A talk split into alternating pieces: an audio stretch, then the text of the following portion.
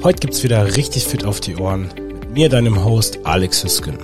Das ist dein Podcast über Fitness, gesunde Ernährung, ein starkes Mindset und alle Themen, die dir dabei helfen, die beste Version deiner selbst zu werden. Viel Spaß beim Zuhören. Ernährungstrends, also all das, was in irgendeiner Form neu ist oder dann natürlich auch wieder recycelt wird, was es früher schon mal gab, was dann von Jahr zu Jahr wieder aktuell ist, sind immer ein relevantes Thema und äh, vor allem dann, wenn die Leute allgemein immer ja gesundheitsbewusster werden und auf verschiedenste Arten und Weisen versuchen, ihre Gesundheit oder auch ihre Ernährung zu optimieren. Natürlich gibt es auch immer mehr Menschen, die äh, an Übergewicht leiden. Ob man das jetzt gut oder schlecht findet, sei mal dahingestellt. Aber es ist leider wissenschaftlich ein Fakt, dass Übergewicht zu einer äh, Vielzahl von Problemen führt.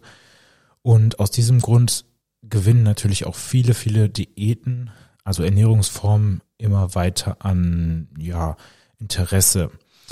Und ich möchte heute mal über die häufigsten oder gerade aktuellsten Ernährungstrends sprechen, die so in den letzten Jahren äh, maßgeblich an Popularität gewonnen haben. Und das wären zum ersten einmal äh, pflanzenbasierte äh, Ernährungsformen, also zum einen Vegetarismus und dann noch strenger gefasst äh, Veganismus. Was äh, die meisten natürlich schon wissen, das sind Ernährungsformen, die hauptsächlich das, ja, den Konsum von Pflanzen ähm, oder Pflanzenprodukten beinhalten, also Obst, Gemüse, Getreide, im besten Falle Vollkorn, Nüsse, Samen und äh, auch viele Hülsenfrüchte. Manche dieser pflanzenbasierten Diäten umfassen auch äh, gewisse Mengen an Tierprodukten, zum Beispiel Käse, Eier etc. pp. und andere äh, exkludieren die dann eben komplett. Das wäre dann zum Beispiel eine vegane Ernährung. Warum folgen Menschen denn solchen pflanzenbasierten Ernährungsformen? Aus äh, vielerlei Gründen natürlich. Zum einen natürlich ethischer Natur, ähm, vielleicht auch Gründen des Umweltschutzes und auch weil sie gehört, gelesen haben, dass das Ganze gesünder ist als eine Ernährung, die auf Tierprodukten basiert oder Tierprodukte beinhaltet.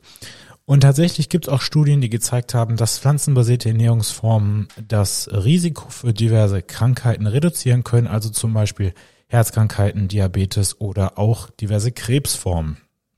Es gibt einen Professor, der ist Walter Longo, der hat ein Buch geschrieben, dessen Name mir just in dieser Sekunde entfallen ist, aber äh, ich habe es gelesen, The Longevity Diet, ähm, Longevity Code, ich weiß es nicht genau, auf jeden Fall ist er einer der führenden Krebsforscher und hat eine Diät entwickelt, die eben pflanzenbasiert ist, die den Stoffwechselpfad oder das Enzym mTOR äh, so gut es geht ausschaltet. Im Prinzip kannst du dir mTOR und AMPK vorstellen wie zwei Schalter. Äh, es ist aber nicht nur an oder aus, sondern es ist immer beides irgendwie involviert. Also eher wie so eine Art Spektrum. Äh, auf der einen Hand hast du mTOR, was quasi gleichzusetzen ist mit Wachstum. Also mTOR wird vor allem dann aktiv, wenn wir einen Überschuss an Energie haben, aber auch dann, wenn du zum Beispiel ja viele Aminosäuren im Blut hast. Und auch Tierprodukte stehen im Verdacht, beziehungsweise es ist bekannt, dass die mTOR aktivieren können. Man muss in dem Kontext natürlich aber auch diverse andere Parameter mit in Betracht ziehen.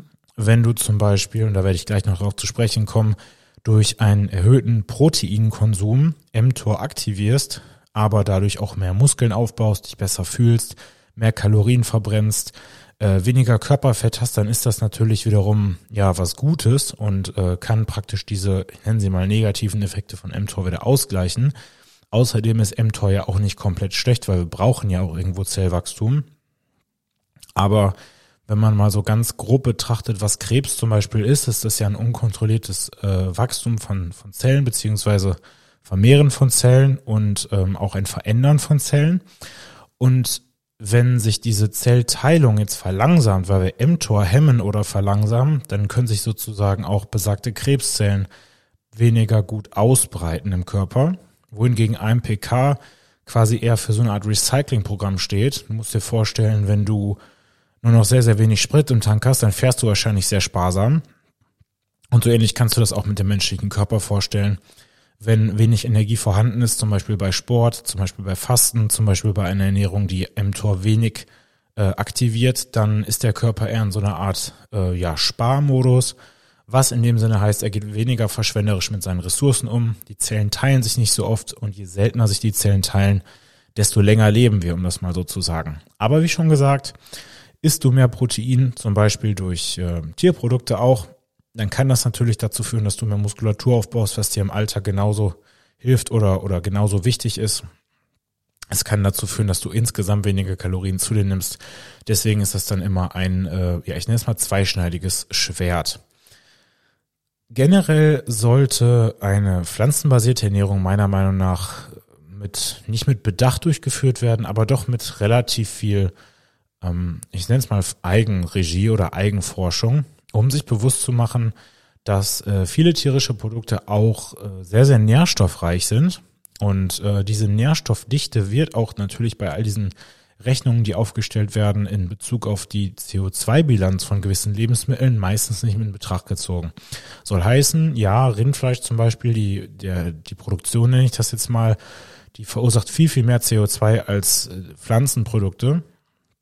Aber rotes Fleisch insbesondere hat auch extrem viele Nährstoffe, die sich wenig bis kaum oder manche auch gar nicht in tierischen, äh, in nicht tierischen Produkten, also in Pflanzenprodukten finden.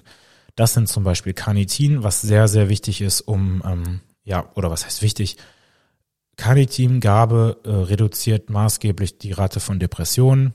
Ähm, Cholin ist ein Stoff, der nur in Tierprodukten vorkommt, zum Beispiel in Eiern sehr hoch äh, zu finden ist, äh, oder auch in Fisch oder auch eben in Fleisch. Und Cholin ist extrem wichtig für den ähm, Aufbau von neuen Nervenverbindungen, ähm, für unsere Neuroplastizität, also quasi für unser Hirn. Und wenn man Kindern zu wenig Cholin gibt, zuführt, ähm, dann kann man damit nachweislich ja die kognitive Entwicklung, also die Entwicklung der geistigen Leistungsfähigkeit von Kindern verlangsamen oder äh, behindern. Ich möchte damit gar nicht sagen, dass pflanzenbasierte Ernährung schlecht sind. Die haben sehr, sehr viele Vorteile, sowohl ethischer als auch umwelttechnischer Natur. Aber äh, es ist halt eben nicht A oder B. Und ähm, wenn ich das schon mal so vorwegnehmen darf, würde ich behaupten, eine Ernährung, die auf ausgewählten Tierprodukten basiert, die Tiere vernünftig gehalten wurden, ähm, natürlich dementsprechend auch die Qualität des Produktes höher ist, in Kombination mit möglichst vielen unverarbeiteten pflanzlichen Produkten, ähm, also Gemüse, Obst etc. Ich persönlich bin kein so großer Fan von Getreide, ich würde dann eher auf andere Stärkequellen zurückgreifen. Ähm, das ist in meinen Augen eigentlich die beste Ernährungsform und je nachdem, wie gerne man dann Fleisch isst, kann man das involvieren oder nicht. Ich habe aber auch mal gelesen, dass man bei einem ähm, Eisenmangel teilweise sogar die Lust auf Fleisch verliert, obwohl man eigentlich genau durch dieses Fleisch dieses, dieses Eisen zuführen sollte und diesen Eisenmangel beheben könnte. Ernährungstrend Nummer zwei sind Low Carb Diäten. Und Low Carb Diäten involvieren das Reduzieren von Kohlenhydraten, also Carbs, und dafür das Erhöhen von Fett und Protein. Soll heißen, eine vegane oder vegetarische Low Carb Diät ist quasi fast unmöglich, weil Zumindest dann, wenn ein Vegetarier oder Veganer darauf achtet, genug Protein zu sich zu nehmen. Übrigens ein Punkt, den ich gerade noch ähm, ja vergessen habe, aber gleich nochmal anschneiden werde, wenn es noch um die Tipps geht. Ähm, der, der, das ist quasi fast unmöglich, beides gleichzeitig zu machen. Wie gesagt, du hast dann als Veganer, Vegetarier einen relativ hohen Anteil an Kohlenhydraten, weil du deine Proteine eben zum Beispiel durch Linsen oder ähnliches decken musst oder willst. Und diese Linsen etc. enthalten auch immer einen relativ ja, großen Anteil an Kohlenhydraten, also hast du quasi immer Kohlenhydrate und Proteine zusammen. Und wenn du nicht Kohlenhydrate, Fette und Proteine zusammen essen willst, dann muss ja irgendwas davon reduziert werden und das ist dann das Fett. Im Umkehrschluss bei der Low Carb Diät weniger Kohlenhydrate, mehr Fett, mehr Protein. Der Gedanke dahinter relativ simpel. Man erhofft sich, dass der Körper mehr von den eigenen Speichern nutzt, also die äh, eigenen Fettzellen quasi, statt zum Beispiel die Glucose aus den Kohlenhydraten in den Muskelzellen oder in der Leber. Und die bekanntesten Low-Carb-Diäten wären zum Beispiel die ketogene Diät. Das ist eine, bei der wenig bis gar keine Kohlenhydrate gegessen werden, also weniger als 50 Gramm am Tag. Was im Endeffekt bedeutet, dass man ja mehr oder weniger eigentlich auch nicht äh, mehr als ein bisschen Gemüse essen darf Und diese ketogene Diät funktioniert auch nur dann, weil der Körper irgendwann auf eine Ketose umstellt. Bedeutet, er produziert Ketonkörper statt ähm, zum Beispiel auf das Glykogen aus den Muskeln zurückzugreifen. Und diese Ketonkörper versorgen dann unser Gehirn, unsere Zellen, unser Herz und alle weiteren wichtigen Strukturen mit Energie. Das Ganze hat den Ruf, dass es für einen sehr, sehr klaren Kopf sorgt. Das habe ich selber auch schon mal ausprobiert und kann das auf jeden Fall bestätigen. Das ist sehr, sehr angenehm. Allerdings hat auch einen relativ großen Nachteil und zwar ist die sportliche Leistungsfähigkeit bei äh, ja, Sportarten, die eben auch äh, Kohlenhydrat, wie soll ich das nennen, die sehr glykolytisch sind. Das bedeutet Sportarten, die kurz und schnell und intensiv und hart sind, also sowas wie Kampfsport, wie Crossfit, Sprinten und ähnliches, ähm, die leiden extrem, wenn du keine Kohlenhydrate isst. Und im Umkehrschluss sind Sportler, die in diesen äh, Sportarten gut sind oder sehr gut sind, meistens auch die, die viele Kohlenhydrate essen. Außerdem hast du bei einer äh, Atkins Diät, Low Carb Diät, Ketogen Diät immer auch einen sehr, sehr hohen Anteil an Fett. Der muss tatsächlich auch hoch sein. Gerade bei der Ketogen Diät, wenn du zu viel Eiweiß isst, dann kommst du auch nicht richtig in die Ketose. Und ähm, Dein Blutzuckerspiegel ist sehr, sehr stabil, das ist schön. Du kannst auch deine Insulinsensitivität wiederherstellen, falls diese eingeschränkt ist. Das bedeutet, wenn der Körper nicht gut in der Lage ist, mit Kohlenhydraten umzugehen und du nach jeder kohlenhydratreichen Mahlzeit Blutzuckerschwankungen hast, das bedeutet, der Körper ähm, ist nicht in der Lage, mit dem Insulin, das er ja herstellt, quasi die Zellen, ähm, das, den Blutzucker in die Zellen zu schleusen. Heißt im Umkehrschluss, er muss immer mehr Insulin ausschütten, und die Zellen sind sozusagen insulinresistent, die reagieren nicht mehr richtig auf das Insulin. Und je mehr wir davon ausschütten, ähm, desto schlimmer wird das Ganze, wie so ein Teufelskreis. Heißt im Umkehrschluss, wenn wir eine Ernährungsform wählen, bei der wir relativ wenig Kohlenhydrate zu uns nehmen, kann das durchaus dazu beitragen, genau diese Insulinsensitivität mit der Zeit wiederherzustellen. Kannst du dir ein bisschen vorstellen, wie jemand, der viel zu viel Kaffee trinkt oder viel zu viel Koffein zu sich nimmt, wenn der dann Kaffee Koffein äh, reduziert, dann wird seine Sensitivität für besagtes Koffein mit der Zeit wieder besser und dann wird man vom Kaffee auch ordentlich wach und muss nicht drei Stück auf einmal trinken. Der nächste Ernährungstrend ist intermittierendes Fasten, äh, beziehungsweise Fasten allgemein. Und dabei spricht man im Prinzip von dem Zyk, von verschiedenen Zyklen, also Perioden des Fastens und des Essens. Es gibt verschiedene Methoden des intermittierenden Fastens. Die bekannteste ist wohl das 16 zu 8 Fasten, das im Prinzip bedeutet 16 Stunden nichts essen und 8 Stunden darf gegessen werden. Oder zum Beispiel die 5 zu 2 Methode, was im Prinzip bedeutet, du isst fünf Tage normal und äh, an den zwei ja, Fastentagen isst du dann nicht nichts, sondern eher so 5 bis 600 Kalorien, was sehr, sehr wenig ist und ähm, in meinen Augen auch eher unpraktikabel. Vor allem, wenn ich jetzt zum Beispiel denken würde, dass ich das Ganze vielleicht auf die Woche und das Wochenende verteile, dann darf ich am Wochenende quasi nichts essen. Sehr, sehr unpraktisch auch gerade für äh, ja, soziale Anlässe. Ich könnte mir diese zwei Fastentage auch unter die Woche legen. Dann wiederum könnte das meine Konzentrationsfähigkeit verschlechtern. Also bin ich schon beim Stöbern, beim Lesen, als ich das gesehen habe, eher äh, ja mit einem Gedanken rausgegangen, dass das für mich persönlich auf jeden Fall nichts wäre. Intermittierendes Fasten kann, äh, wie alle anderen Ernährungsformen, auch Gewichtsverlust, Fettverlust äh, fördern und äh, deine Blutzuckerkontrolle verbessern, sowie deine Entzündungswerte im Blut hemmen oder reduzieren, was sehr, sehr gut ist. Potenzielle Vorteile, die dabei genannt werden, sind zum Beispiel, dass der Darm sich quasi erholen kann, dass er eine Pause bekommt vom äh, Verdauen. Unsere Insulinsensitivität wird auch hier besser. Ich habe vorhin kurz AMPK und mTOR angesprochen. Und wenn du zum Beispiel lange nichts isst, dann wird AMPK natürlich sehr, sehr äh, ja, aktiv und mTOR immer weniger aktiv, weil wir ja kein Insulin mehr ausschütten, wir essen ja nichts mehr. Du darfst dabei aber auch nicht vergessen, dass du ja quasi trotzdem am Ende des Tages vielleicht die gleiche Kalorienmenge zu dir nimmst. Bedeutet, wenn du, ich nenne das jetzt mal in Prozenten, ähm, ich sag mal dreimal 33 Prozent äh, mTOR aktivierst, dann bist du am Ende immer noch bei 100 Prozent. Und wenn du jetzt eine Mahlzeit weglässt und dann bist du nicht mehr direkt bei 66 Prozent, weil deine anderen Mahlzeiten sind dann vielleicht größer und dann hast du zweimal 50, dann bist du auch wieder bei 100 und dann ist es im Endeffekt fast das Gleiche. So meine Logik dabei. Es gibt aber auch diverse Studien, die zeigen, dass das Ganze effektiver ist, um zum Beispiel viszerales Fett abzubauen. Das heißt, das Fett ähm, um die Organe herum. Was äh, sehr, sehr gut ist, denn äh, je verfetteter unsere Organe, desto weniger Insulin, insulinsensitiv sind auch diese. Auch zum Fasten gibt's gleich noch ein paar Tipps von mir, aber das wird so ein kurzer Überblick. Die populärste Methode ist auf jeden Fall der 16 zu 8 Fasten. Ähm, in der Regel wird dann auf das äh, Frühstück verzichtet. Es gibt auch Menschen, die verzichten auf ihr Abendessen.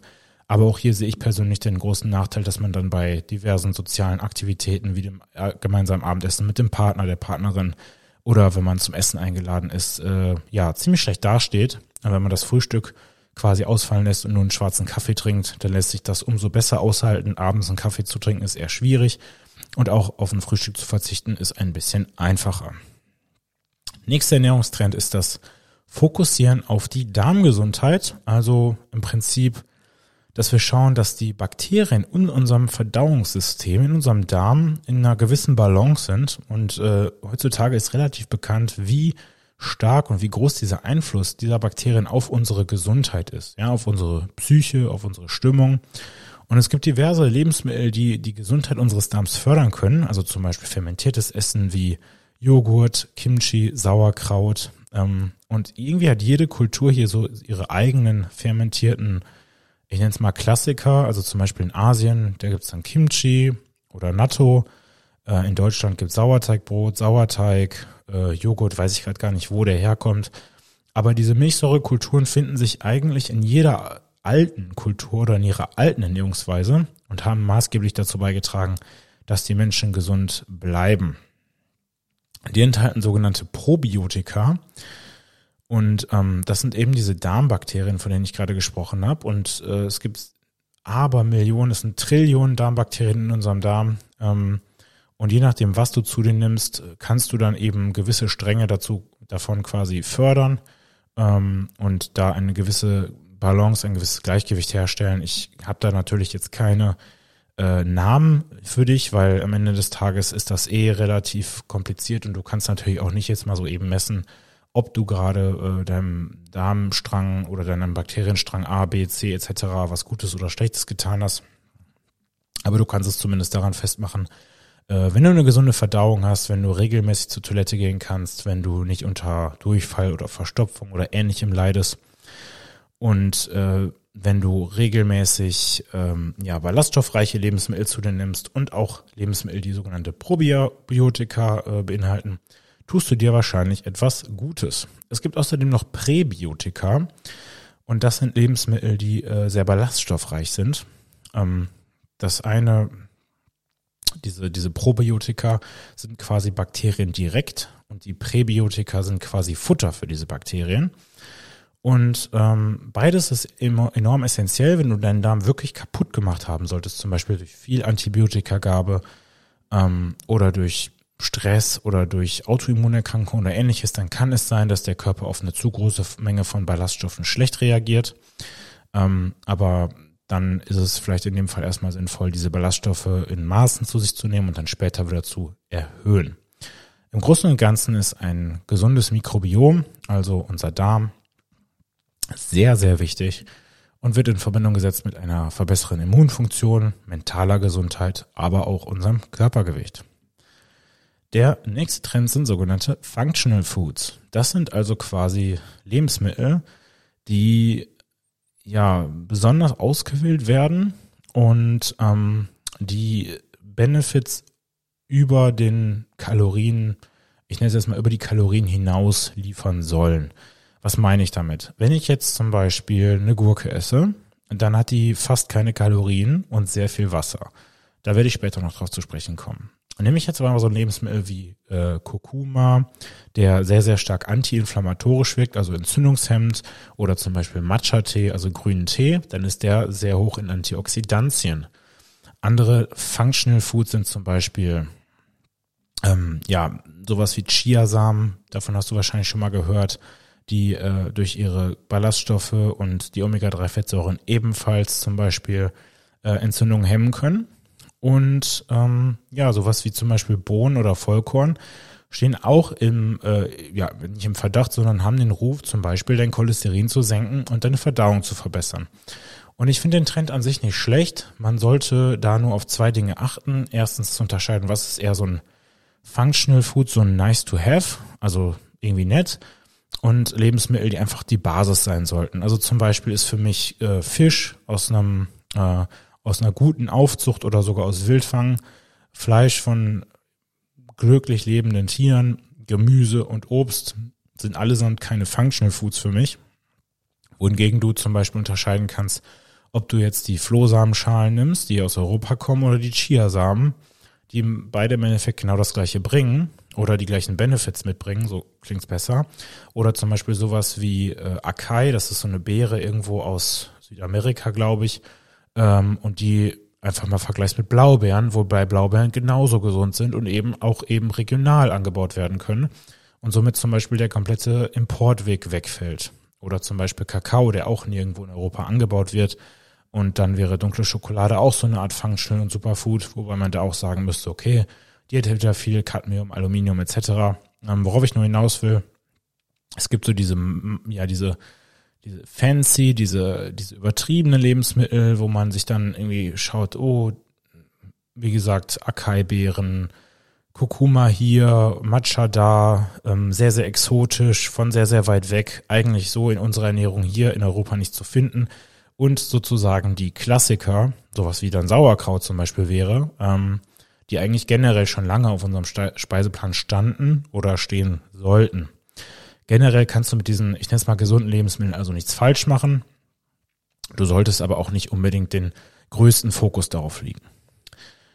Letzter Trend wäre sogenanntes Mindful Eating, also das bewusste Essen.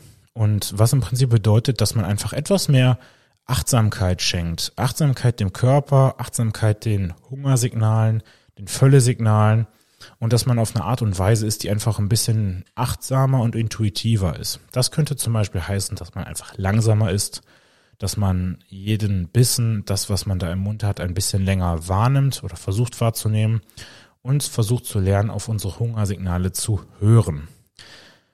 Das Ganze kann natürlich Gewichtsverlust äh, ja, bewirken oder hervorrufen, kann unsere emotionale Reaktion auf Stress reduzieren, Heißt, dass wir keine Fressattacken oder Stressessattacken bekommen und auch unser Wohlbefinden an sich steigern, weil wir dann vielleicht auch einfach anders mit unserem Körper umgehen, unseren Körper anders wahrnehmen, uns selbst anders im Spiegel sehen etc. pp. Ich persönlich glaube aber eher, dass es mehr um, um mehr geht als nur das Essen, sondern generell, dass Menschen teilweise wenig achtsam geworden sind, dass sie Signale des Körpers ignorieren, sei das Müdigkeit, weil sie einfach immer müde sind und dann gar nicht mehr differenzieren können, ob dieser, diese Müdigkeit vielleicht auch zu Hunger führt, ähm, gar nicht mehr differenzieren können, wie man sich eigentlich fühlt oder fühlen könnte, wenn man wirklich mal ausgeschlafen ist, äh, auf viele Dinge nicht achten, die eigentlich selbstverständlich sein sollten, zum Beispiel wenig Licht am Abend, dafür Licht am Morgen, genug Bewegung, genug Sport, genug soziale Kontakte, Dinge tun, die man gerne macht oder die einen aufleben lassen ähm, oder auch einfach mal erkennen, wann es einem gut geht und wann nicht. Ich habe relativ viele Ärzte etc. pp. im Freundeskreis und äh, auch schon Geschichten von Bekannten gehört, wo dann Menschen mit, ja, ich sage jetzt einfach mal einem fußballgroßen Tumor im Magen für ein halbes Jahr rumgelaufen sind, statt mal zum Arzt zu gehen, weil die nicht gemerkt haben oder ignoriert haben, dass da was nicht stimmt. Also dieses Thema Achtsamkeit sollte eigentlich nicht nur auf das Essen ähm, beschränkt werden, sondern auch auf äh, unser gesamtes Wohlbefinden und unsere Routinen, unseren Alltag, unseren Sport, unsere Gedanken. Jetzt noch so ein paar typische Fehler, die bei diesen Ernährungsformen auftreten und zum Beispiel beim Fasten wären das natürlich, abgesehen davon, dass das ähm, sehr, sehr effektiv sein kann, aber auch ein paar Nachteile äh, beziehungsweise Probleme, die sich einschleichen können. Und ähm, der erste Tipp, oder der erste Fehler, der häufig auftritt, ist, dass nicht genug getrunken wird. Ja, also vor allem natürlich Wasser. Während dieser Fastenperiode ist es trotzdem wichtig, äh, ja, hydriert zu bleiben, also genug Wasser zu trinken. Und viele Menschen verwechseln Durst mit Hunger. Ja, das heißt, äh, einfach nur Wasser zu trinken kann diesen Hunger und die sogenannten Cravings, also das Bedürfnis zu essen, schon maßgeblich reduzieren. Das Ganze noch kombiniert mit Elektrolyten, das wäre so mein Geheimtipp an der Stelle, ähm, funktioniert natürlich noch, noch viel besser, denn die richtige Mischung, das richtige Verhältnis von Salz, Kalium und Magnesium können in Kombination noch besser dazu führen, dass wir weniger Hunger haben, quasi länger fasten können und trotzdem mental und auch körperlich leistungsfähig bleiben. Nächster Fehler beim Fasten wäre das Überessen während dem Essensfenster. Das heißt, du hast ja nur, weil du jetzt zum Beispiel dein Frühstück ausfallen lassen hast, nicht plötzlich den Freifahrtschein, dein Mittag- oder Abendessen doppelt so groß zu gestalten oder dir jeden Abend ein Eis reinzuziehen. Und ich persönlich merke das bei mir selbst, wenn ich auf mein Frühstück verzichtet habe und dann vielleicht sogar nüchtern trainiert habe, dann bin ich am Abend oder am Nachmittag viel, viel anfälliger dafür, äh, Süßigkeiten essen zu wollen und dann quasi am Ende mein Kalorienziel doch zu überschreiten, weil mein Körper in diesem Fastenfenster zu viele Stresshormone ausgeschüttet hat, die er dann später quasi, ja, oder den Tribut dann später wieder äh, einfordert, wenn man das mal so nennen kann. Nächster Fehler wäre einfach ungesund zu essen. Ja, also du kannst natürlich auch nicht, das ist, geht so ein bisschen mit dem ersten Punkt, äh, mit dem zweiten Punkt einher, nur weil du jetzt eine Mahlzeit ausfallen lassen hast, plötzlich ähm, sehr, sehr kaloriendichte Lebensmittel essen. Du solltest trotzdem schauen, dass du unverarbeitete Lebensmittel zu dir nimmst, also eben die Dinge, die ich schon so aufgezählt habe. Denn verarbeitete Lebensmittel, also die stärker äh, ja industriell verarbeitet wurden, das ist nun mal die Definition, enthalten meist mehr Kalorien pro Gramm, haben also mehr Kalorien auf einem engen Raum und äh, können außerdem dazu führen, dass die Entzündungswerte im Körper ansteigen, dass wir mehr zu uns nehmen, als wir eigentlich sollten. Ähm, und dann haben wir am Ende auch nichts davon gewonnen.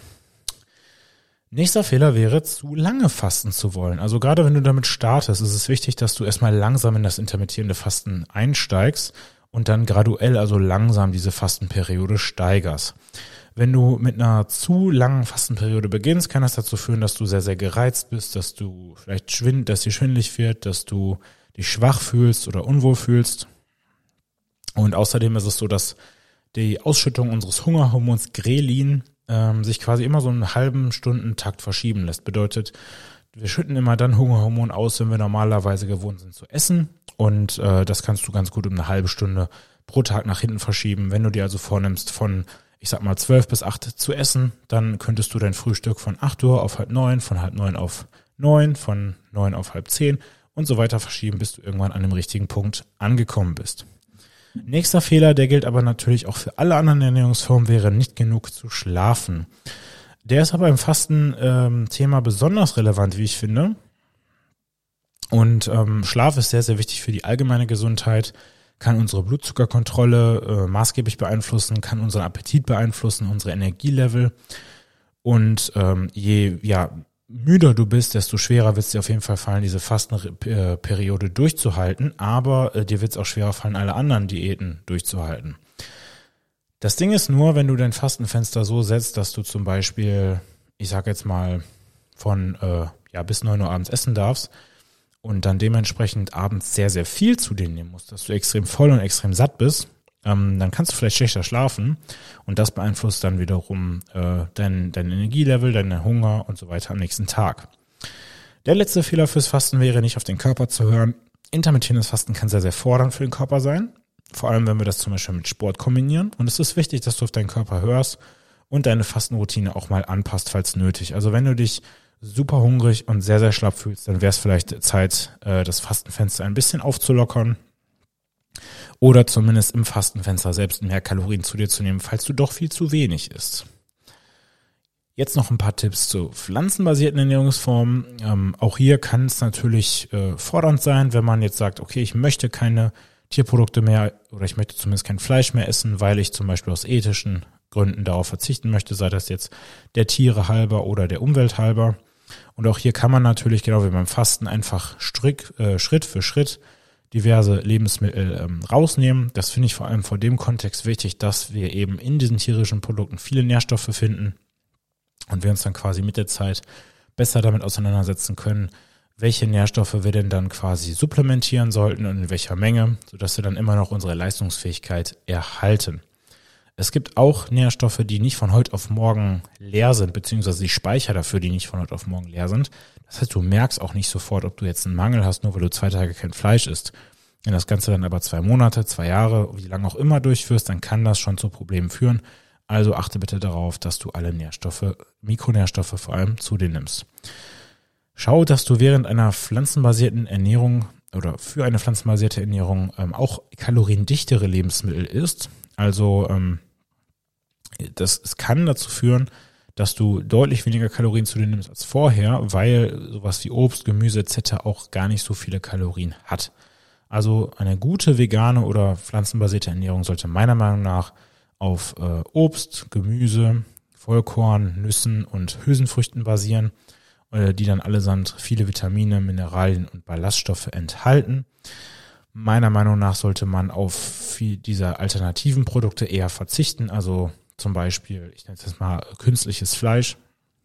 Tofu ist wieder eine andere Geschichte. Generell ist es schwierig, pflanzenbasierte äh, Proteinquellen zu finden, äh, denn Protein ist enorm wichtig für unser Sättigungsgefühl, für unseren Muskelaufbau und für den Muskelerhalt, gerade auch im Alter. Das wären zum Beispiel Tofu, Tempeh, dann eben ähm, Hülsenfrüchte. Nüsse jetzt nicht so sehr, auch wenn die häufig als Proteinquelle angegeben werden, weil Nüsse einfach extrem viel Fett enthalten. Das gleiche gilt auch für Samen. Das heißt, äh, klar haben die Eiweiß, ich sag mal pro 100 Gramm vielleicht 16 bis 20 Gramm Eiweiß, ich glaube eher weniger, aber auch 50, 60 Gramm Fett vielleicht bei einer Nuss. Und das heißt, das ist, äh, wenn man es ins Verhältnis setzt, viel, viel mehr Fett, also viel mehr Kalorien aus Fett als aus Protein. Und wenn wir damit unseren Proteinbedarf decken wollen, haben wir uns am Fett quasi maßgeblich überessen oder überfressen. Und ähm, diese, diese Proteinersatzprodukte, von denen ich gerade gesprochen habe, die dann zum Beispiel auf Weizeneiweiß basieren, heißen auf Deutsch gesagt, dass du pures Gluten zu dir nimmst und ob du das möchtest und ob das deinem Darm gut tut, solltest du dir vielleicht zweimal überlegen. Wenn du dich pflanzenbasiert ernährst, dann musst du gegebenenfalls ein bisschen mehr planen.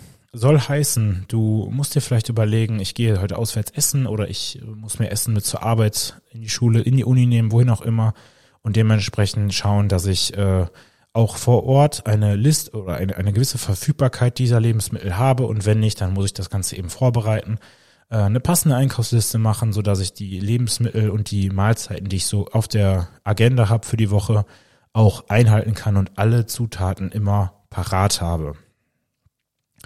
Um das nochmal ganz kurz zusammenzufassen, so diese Nährstoffe, die wir dann brauchen, auf die wir achten müssen, ja, auch wenn wir unterwegs sind, wären zum Beispiel Vitamin B12, Eisen. Wenn du deinen Eisenwert messen willst, dann musst du das durch den sogenannten Ferritinwert im Blut machen, nicht durch das Eisen selbst. Ferritin ist quasi der Eisenspeicher. Ähm, Calcium ist wichtig, wobei das auch in grünem Blattgemüse sehr gut zu finden sind. Meiner Meinung nach wird auch unterschätzt Taurin, das ist eine Aminosäure.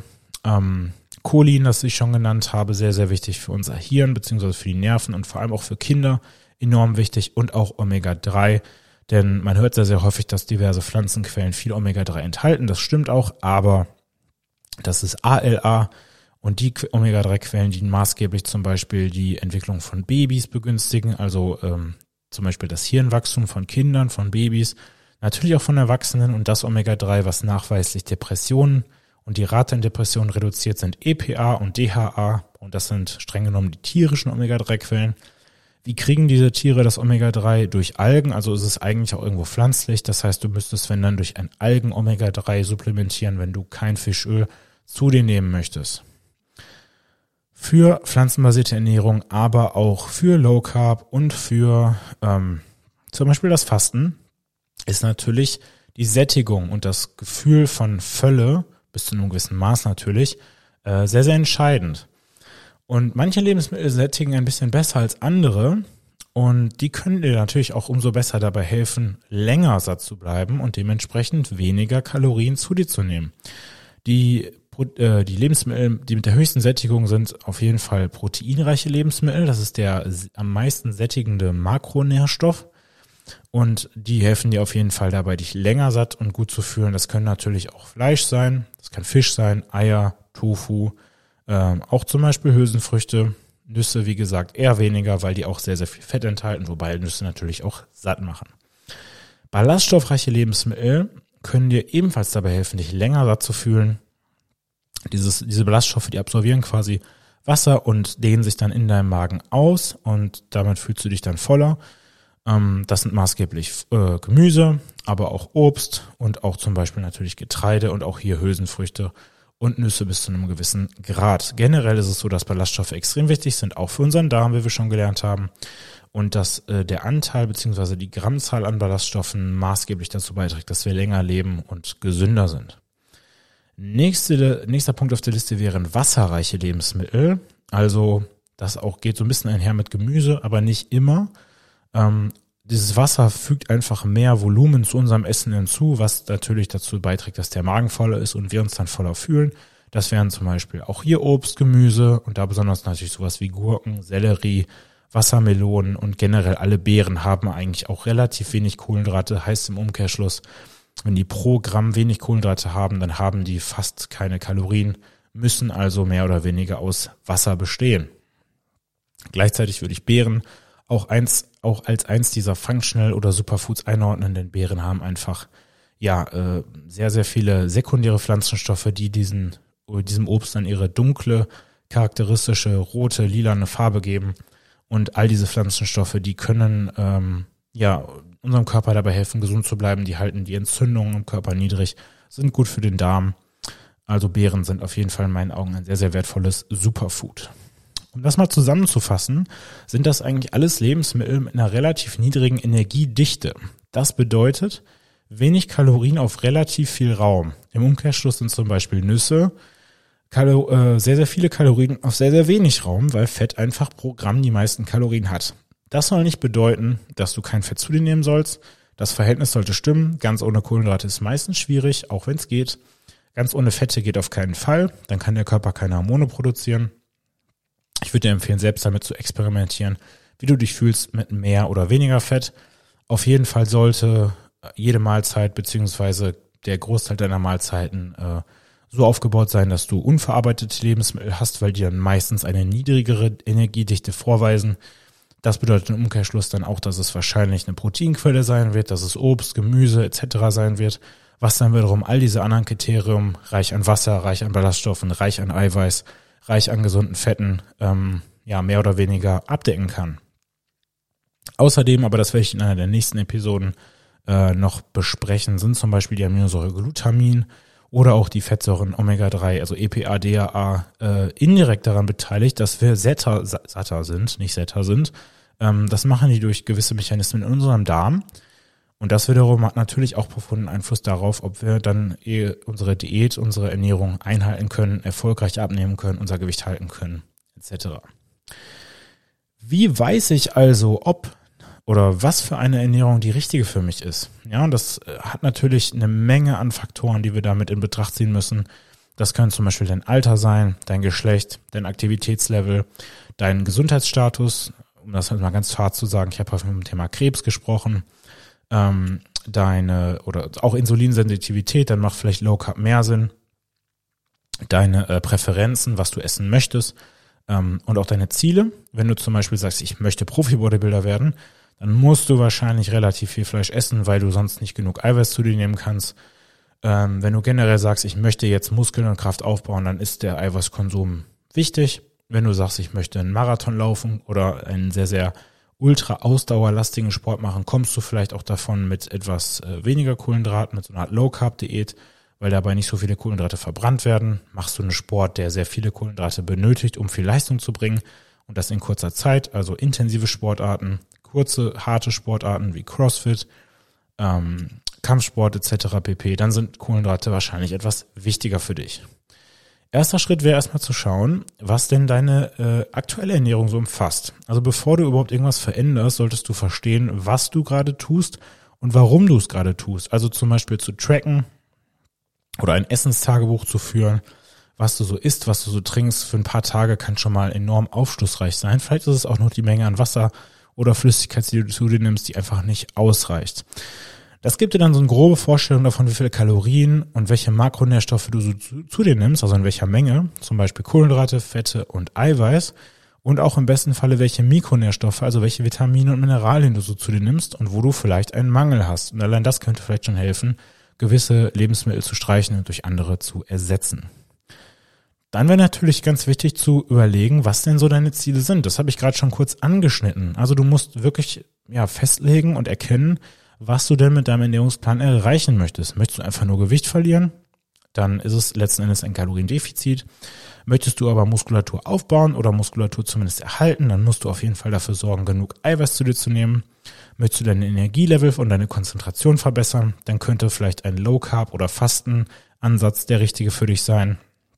Oder möchtest du einfach insgesamt gesünder werden? Ähm, dann solltest du auf jeden Fall auch darauf achten, dass die Qualität deiner Lebensmittel äh, sehr, sehr hoch ist und dass du vielleicht doch gewisse Functional Superfoods in Betracht ziehst und erstmal die Gesundheit deines Darms in die richtige Richtung lenkst.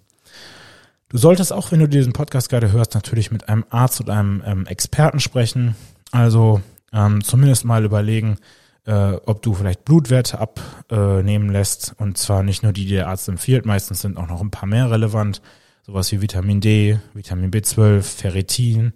Ähm, auch deine Schilddrüsenhormone sind natürlich enorm wichtig für dein Energielevel, als auch für deinen Abnehmen- oder Zunehmerfolg. Und deine Schilddrüsenhormone hängen natürlich maßgeblich davon ab, wie es zum Beispiel um dein Jod oder dein Selen oder dein Tyrosinhaushalt bestimmt ist, aber auch Eisen ist dafür ganz wichtig. Wenn du das alles getan hast, kannst du natürlich auch experimentieren. Es gibt viele verschiedene Arten von Ernährungsformen. Ich habe gerade ein paar angeschnitten. Vegetarisch, vegan, Low Carb, Low Fat, mediterrane Ernährung. Du kannst fasten. Ähm, du kannst überlegen, wann du fastest, wie lange du fastest, wie du deine Makronährstoffe timest. Und letzten Endes musst du experimentieren, um zu schauen, was am besten für dich funktioniert und wie du dich damit fühlst. Dabei ganz wichtig, aber achtsam zu bleiben. Das heißt, auf den Körper zu hören, einfach mal aufzupassen, in dich reinzuhören, wie du dich fühlst, wenn du verschiedene Lebensmittel zu dir nimmst. In unserer Nutrition Challenge zum Beispiel verzichten wir für 30 Tage auf relativ viele Lebensmittel, um zu schauen, ob der Körper vielleicht durch Müdigkeit, Abgeschlagenheit oder Probleme mit der Verdauung reagiert. Und ich bekomme meistens das Feedback, dass ähm, der Körper Wasser verliert, was er gehalten hat, dass man sich nicht mehr so aufgebläht fühlt, dass man nicht mehr so träge, nicht mehr so müde um die Mittagszeit ist. Und das sind natürlich alles Zeichen, dafür, dass diese Lebensmittel vielleicht nicht so gut getan haben, aber sie tun auch nicht so schlecht, dass man das sofort merkt. Also dir wird ja nicht sofort kurz übel, wenn du ein Butterbrot isst. Vielleicht geht's dir aber trotzdem besser, wenn du auf Weizen verzichtest.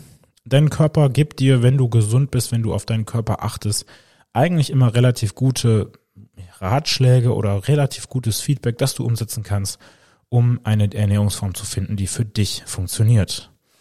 Denk immer dran, es gibt keinen One-Size-Fits-All-Approach. Das bedeutet, ähm, jeder Mensch ist anders. Und wenn Menschen über gewisse Ernährungsformen philosophieren und zum Beispiel sagen, das ist die beste Ernährungsform, damit wird's dir am besten gehen, nur weil es denen damit am besten geht, dann muss das, wie gesagt, nicht bei dir genauso der Fall sein. Ja, es ist immer wichtig, eine äh, Ernährung zu finden oder einen Plan zu finden, der für dich funktioniert, der angepasst ist an deine individuellen Bedürfnisse, an deine Präferenzen und deine Ziele. Wobei ich persönlich auch finde, dass gewisse Dinge einfach auf biochemischer Ebene nicht verhandelbar sind.